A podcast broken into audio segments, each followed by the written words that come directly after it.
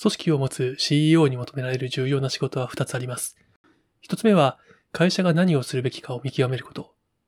2つ目は、実際に会社としてそう行動させることです。そして多くの時間は行動させることに使われます。他人に行動に移してもらうためには、何度も何度も同じことを繰り返し言う必要があります。私たちは今これをするべきで、これが理由で、そしてこれがそのやり方だといったように何度も説明する必要があります。CEO はこれに一番時間を使うべきです。逆に言えば、そうした時間を作るためにいらないことを決めることが大事になってきます。つまりたくさんのノーを言う必要があります。ただ、行動させることはとても面倒なので、多くの CEO は COO や VP などを雇って他人に任せてしまいがちです。これは CEO として危険なサインです。CEO 自身がやるようにしましょう。今日はサマルトマンの記事、CEO と成長の苦しみを紹介しました。ファウンド X1 分間スタートアップの馬田でした。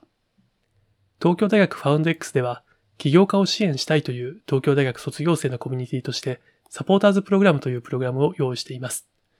興味のある方は、foundx.jp までアクセスしてみてください。